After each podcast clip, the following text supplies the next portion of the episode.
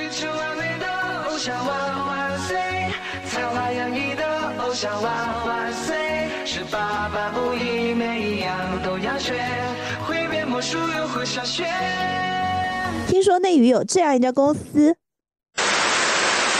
听说内娱有这样一群粉丝，他们畅游在内娱的海洋，见证了选秀的诞生和熄火，围观了各大顶流的潮起潮落。更重要的是，他们亲手送走了一家公司——二点五次元养成系娱乐公司原计划。欢迎大家收听我们这档播客，我是本期的主持人李小双。这次凑齐了我的娱乐圈好友们，一起分享关于内娱的追星趣事。我们来做一个自我介绍吧。大家好，我是畅游于中日韩泰港台内娱各个圈子都有所涉猎，但是现在整体比较熄火的追星流浪汉蛋包饭。大家好，我是追星了十四年，追垮了两个娱乐公司的小鱼。我是养煤系的受害者之一，兼二次元转偶像宅转内娱、日语、韩娱各娱畅游的众多受害者之一的白老师，耶！好的，欢迎我的好朋友们来到这期播客节目。我们的相遇呢，最开始大家还记得吗？就是那个五百人的大群，我们的豆瓣小组小组被追着炸。于是我们就在那个五百人大群里面相遇了，一直聊到现在。我们是六个人的群，但是今天还有两个我的好朋友，个在备考，另外一个社恐在逃避这件事。是的，他就没有来。关于我们豆瓣大规模炸组这个事情，范老师有没有什么话可以跟我们分享一下？这个事情应该是要追溯到二零二一年的年初，我们因为追共同的两档选秀。而被一个叫做原计划的 B 公司吸引了，然后就加入了这个公司的豆瓣专组。但是那个时候的时代背景是豆瓣吧，它比较不稳定，因为各种各样的原因，很多组被封禁了，包括我们的原计划专组。一点零是叫什么？叽叽里咕噜自自留地嘛？好像叫这个名字，简称机组。机组大组之后，组员们为了想要聚在一起聊追星的这些事情，就建了一个微信的大群，有五百人。我们在这个大群里面相遇，因为在这个大群里面，大家发言都比较活跃，并且呃比较大胆发言，大放厥词。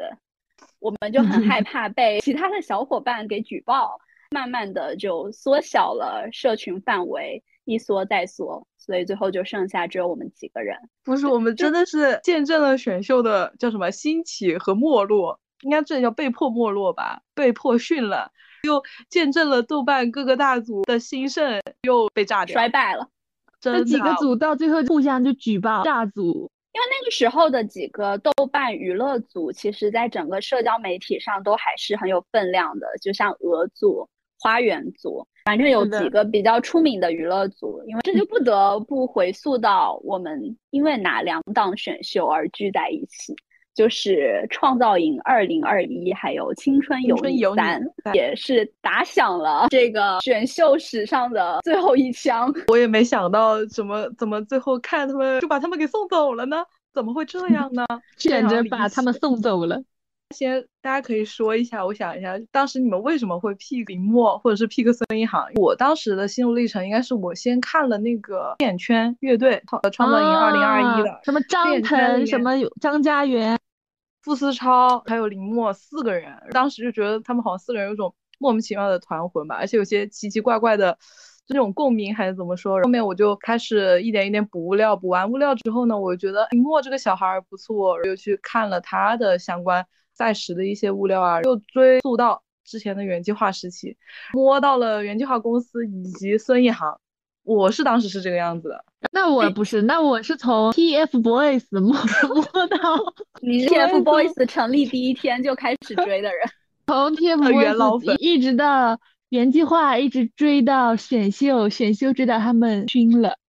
我记得那小鱼，小鱼搞的是真的很早，我当时真的还不晓得小鱼。了解度这么深，就后面一问，原来你是元年粉的，真的很好笑。他们一开始的概念是中国的初音未来啊，而且我当时一开始他们成立的时候，我就预感到这是这会是一个很抓马的公司，很抓马的组合，因为他们成立当天 CEO 老板黄瑞和公司举办的婚礼，就是来了一个女的，她说她是这个公司这个名字，她就跟这个女的结婚，是一个婚礼，我都惊了。原计划小姐，对呀，他当场和原计划小姐结婚，你说这能不好看吗？那你当时，我我问你是 pick 了这个公司，还是说就是 pick 了原计划的谁？这可以说吗？我是祥林粉。那李小双是最开始怎么晓得原计划这个公司？大家，我跟你说，我要保留我的身份哦，虽然我是一个尊贵的谢姐。那我那我那你就由我来说吧。李小双也是帝国粉，所以所以我们四个人的身份就是两个元老粉跟两个秀粉转型的杨成思。总结太好了，相当于我们是经历了一个很原计划很巅峰的时期，就易安的聊天室，大家都还记得对不对？我觉得易安聊天室是，嗯，把很多粉丝骗进原计划这个公司的一大原因。我基本上是在 pick 了他们之后没有多久吧，一个月内我就去看了易安聊天室。是真的很少看到在内娱有这么精彩哈，这么搞所谓的对所谓的内娱活人，因为他们本身关系也比较好嘛，所以碰撞出的火花和效果就特别好。所以这易安聊天室十几二十期看下来，这粉丝粘性不就妥妥的上来了？后来不是有那么师弟要模仿他们也做聊天室，我就觉得没有他们原班人马那么搞笑。对对对，没那个效果了，味道差很多。他们人有梗。那他们互相之间也很了解，也很熟，不是那种超级好的朋友就达不到那种效果。对，我觉得那个时候可能也是他们几个人友情的一个巅峰，就一个表情就知道对方是想要说什么，想要玩什么烂梗。那我们一人说一个，就是推荐所有内娱追星人。值得去看这个物料的理由，那就是，那就他们可以看到我的 CP 一秒钟飞到对方身边，小飞侠来了，有画面了。我的理由的话，在这个聊天室你可以看到艺人骂老板，而且感觉骂老板骂的非常狠的那一种，如果而且骂了好好几期都有这种。括弧黄瑞内娱地位最低的老板，我就是你如果想看到一些大胆发言，像比如说什么磕 CP 那种什么。直接把 CP 放到明面上来说的大胆的话语，一定要来看我们易安聊天室，好吗？我就推荐一期他们几个给自己的队友写 BL 文的那一期，我真的觉得很精彩。你还记得有？你还记得有什么片段吗？就是谁给谁写的？我记得是那个林默他在说于牧阳和傅云哲那一批的，他在给他们编一个 BL 小说。下一趴就是我们的原计划夏日大塌房，来到了悲伤的部分。对，来到了悲伤的部分。每到夏天就要有人塌房，哪里止夏天？明明春夏秋天，一年四季都在塌房。我就记得每一次到夏日季的时候，就会有人不见了。第一第一位选手莫文轩，第一件事情是他和 staff 聊聊一些不正当的话。第二个好像就是他和学校的女生，呃，奇奇怪怪的照片，对，就是在厕所裸露上半身的照片。而且文轩这个事情当时也比较复杂的就是，先是他的一个大粉站姐知道了这些事情，手上握了这些料，然后那个大粉去威胁的公司，让公司雪藏他。所以莫文轩这个事情是原计划很难得的，没有装死。黄瑞是马上就出来回应了，并且说把莫文轩从易安音乐社降回易安中学，未来比较长的一段时间内都不会有活动。但是因为莫文轩降板，所以选了曹淑宇上位，甚至给他不惜安排了另外一个 CP。这两个人，我觉得当时都是黄瑞推力非常大的。就是直接亲自把他们俩拉去漫展，cos 一对魔道祖师很有名的 CP，就是魏无羡和蓝忘机嘛，让他们俩在漫展卖腐。这段 CP 又要终结于苏子航的塌房。苏子航，因为那个时候吧，他们就是初中生，他们秀恩爱啊这种方式很幼稚，也很弱智。他是被爆出了跟女同学就是搂搂抱抱，对着电梯。呃，对着地铁的门，还有消防栓我们画丝，对老提的消防栓有一些比较亲密的合照，粉丝反应也比较比较激烈嘛。还有线下质问过黄睿，但黄睿没有承认，并且还想了一些话术来安抚粉丝，帮苏子航圆这个谎。然后爆料人可能看到了他们这种反应，就更加愤怒了，就爆出了更锤的一些亲密合照，就把苏子航这个人给锤死了。在这个过程中，还有一些小的 drama 的事情吧，包括苏子航妈妈一直是一个恩种的存在，非常喜欢在微博超话上有各种各样的发言。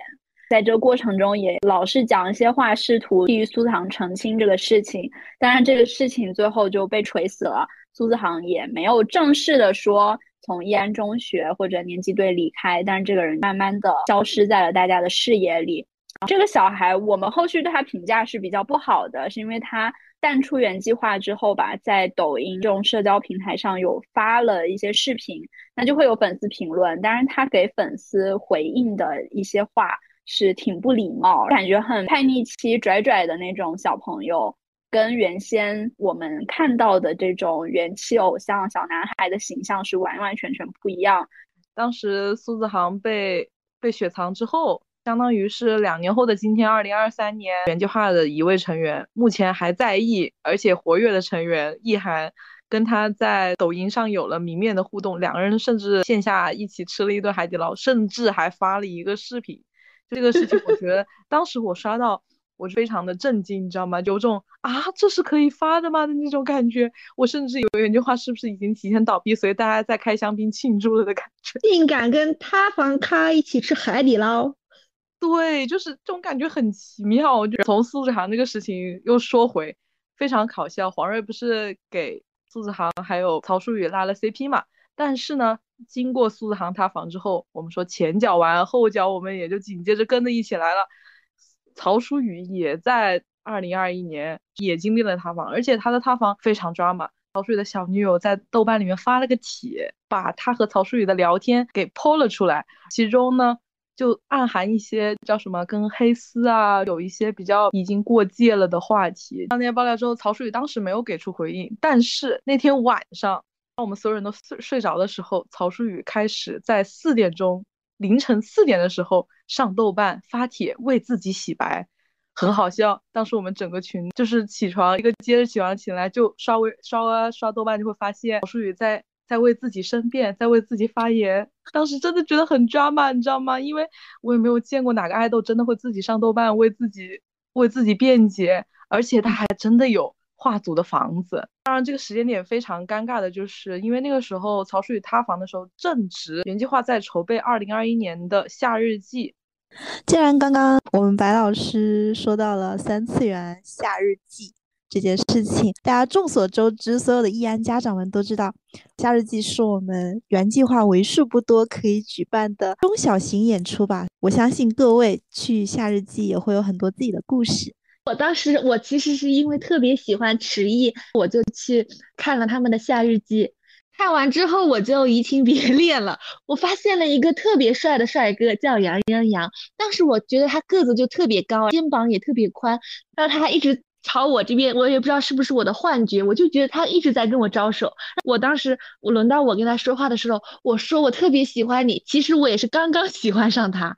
我当时一整个春心荡漾。说到这儿，可以给不了解这家公司的听友哈，如果说大家真的还听到了这个时候，给他们讲一下为什么我们看线下的演出是可以跟他们本人讲话的。这个就是原计划的另外一大特色，就是姐姐带福利。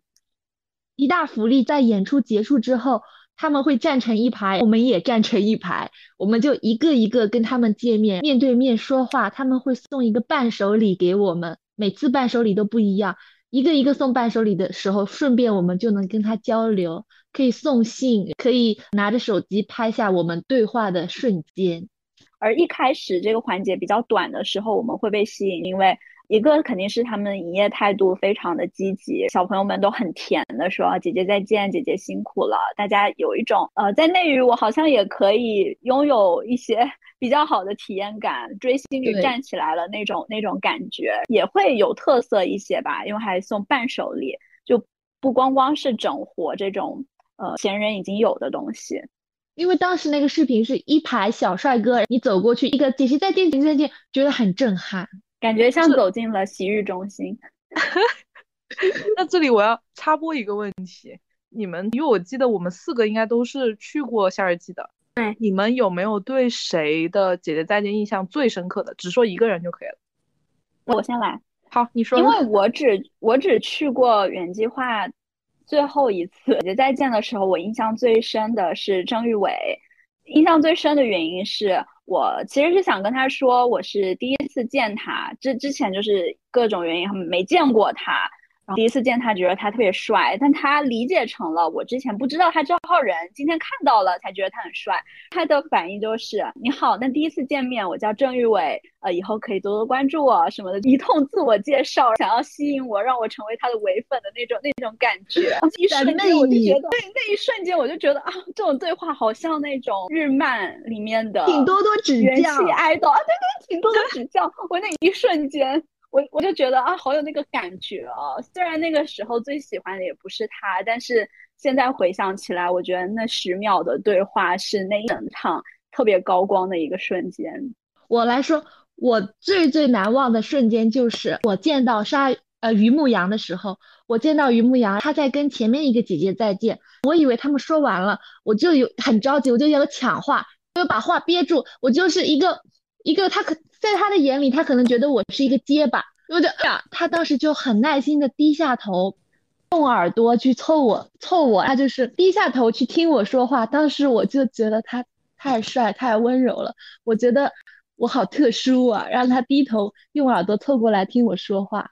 我其实觉得再见的时候有点太紧张了，因为我个头比较矮，所以就是他们看我的时候就要从上往下看我，就会导致他们的脸看上去有点大。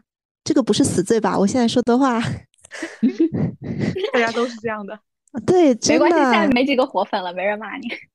OK，反正真的，我就是那种感觉，感觉自己在那种巨人堆里走走走走走。重点来了，我走到了果果的前面。当时我就觉得我能跟他平起平坐了，因为当时果果还在六年级还是初一嘛，他还是年纪比较小，所以他的个头跟我差不多高，我感觉他只比我高一点点，他就不是那种仰。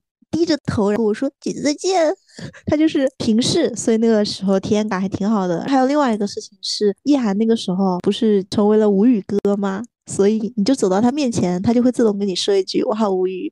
当时我们说他很像机器人，对，就感觉好像摁一下他就会 “I love you so much”，就是这种。对，因为很多人都会这么要求他说。夏日记印象最深刻的，就是印象最深刻的。讲实话，我应该是有两个人，第一个是于牧阳。他穿了一套白西装，戴了一个白色的，戴了一副金属的镜框，他就跟我双眼对视那一秒，我真的觉得，我这一秒我觉得我这辈子没有见过那么帅的人，就有种忘了呼吸的感觉，说怎么有帅哥这么帅啊？其实当时因为于淼不是我的首推嘛，我都没有想好跟他说什么，本来我就没有想好跟他说什么，导致我那个时候因为跟他对视，我反而就是脑子里一片空白。其实说真的。我们当时在追星的时候，是能看到这群小男孩，当时他们还是这种十八岁以下的未成年小男孩，对上上舞台的这种热爱啊。但现在的话，大家都在抖音上啊，或者在别的公司流浪，说真的还是挺惋惜的。所以呢，亚梅戏这个事情也不是我们想看到的。他们这个公司就是这样莫名其妙，那个老板整天也不知道在干什么事情，老板整天就是去迪士尼做网红。去拆卡，去烧饭，做直播。那个老我们原计划公司的老板黄瑞，他的本职工作其实是给那些爱豆捡物料，做策划。这个也是我没有想到的，因为其他娱乐公司的老板，像龙丹妮、杜华，甚至其他韩国的娱乐公司的老板，我想没有一个老板是负责物料策划和剪辑的吧。其他公司老板有点，其他老板都是那种比较宏观哈，战略方面的一些把控，艺人管理上的把控。但黄睿他在整个创业过程当中，他就比较侧重于发挥个人一些天马行空的想象。他自己也是一个资深的追星人、偶像宅，所以他对这些 idol 的物料啊，怎么样去。也不能说运营吧，其实还是对内容制作方面会比较有想法，所以他自己也比较喜欢搞这个东西。他很多东西他想法是有的，比如说包括你说早期 TFBOYS 拍那个男子自习室，还有一些后期像比如说原计划的二点五次元啊这种东西，他真的是有想法，但是呢，后期有种他好像跟现实无法兼容的感觉，他自己有点变现那一步就做不到了。对他有点太自由发挥了，导致现在包括原计划也好，还有说真的对公整个公司的小孩也好，有种完全停滞的感觉。原计划要是没有黄睿的话，他一些一些那种物料是根本运行不起来的，他就是靠一个人在撑。但是他这个人呢，又是一个自己兴趣至上，他要是没兴趣了，他就不搞了。但是他也没有培养一个专业的团队。总结一下，其实这个公司的一个现状，它有创业公司的一个通病，就是一开始有不错的想法，然后推动落地，但是走不到商业化变现的那一步，就草草收尾。跟这几年的整个经济行情啊，整个大环境其实是差不多同步的一个情况。真的，其实粉丝遗憾的。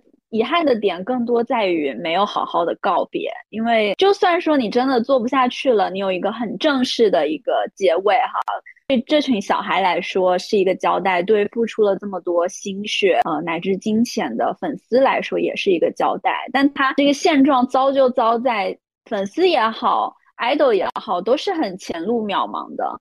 这个公司总能把这个希望的火苗给亲手掐灭。之前他们不是也是各。各奔东西，在各自的城市嘛，怎么现在突然就不能活动了呢？这种客观主观因素都比较多。对，因为我我其实哈，我猜测，但是也不能说完全，这纯属个人想法。我猜测应该是他们童世彤，也就是原计划的另外一位 boss，就是在黄瑞之后，实际上管控着整个公司的运行的一个女 boss。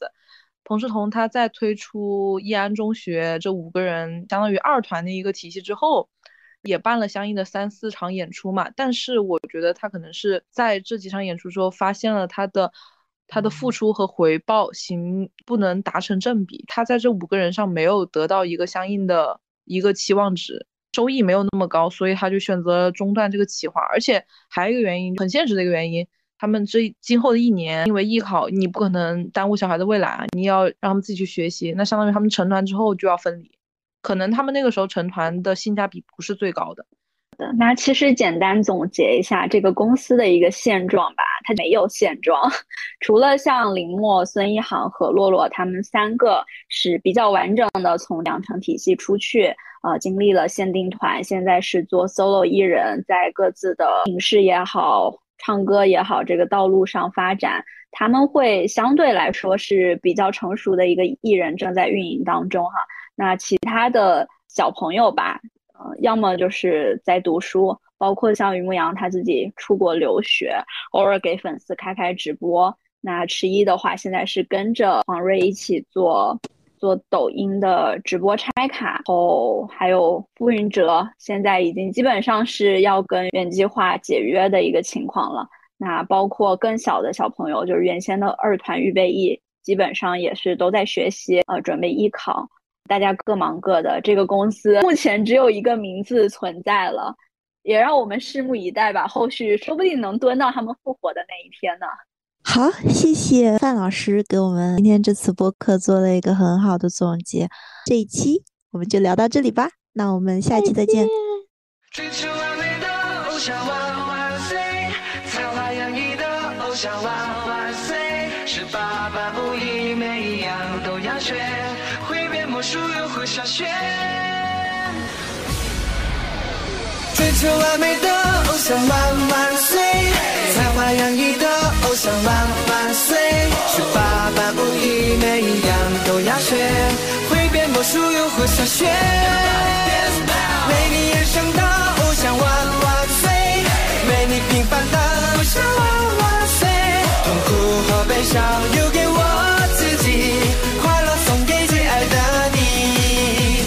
当爱像冬天不断的飘雪，温柔的拥抱像炙热火焰，一起吹吹风，看海或看天，让你靠我的肩。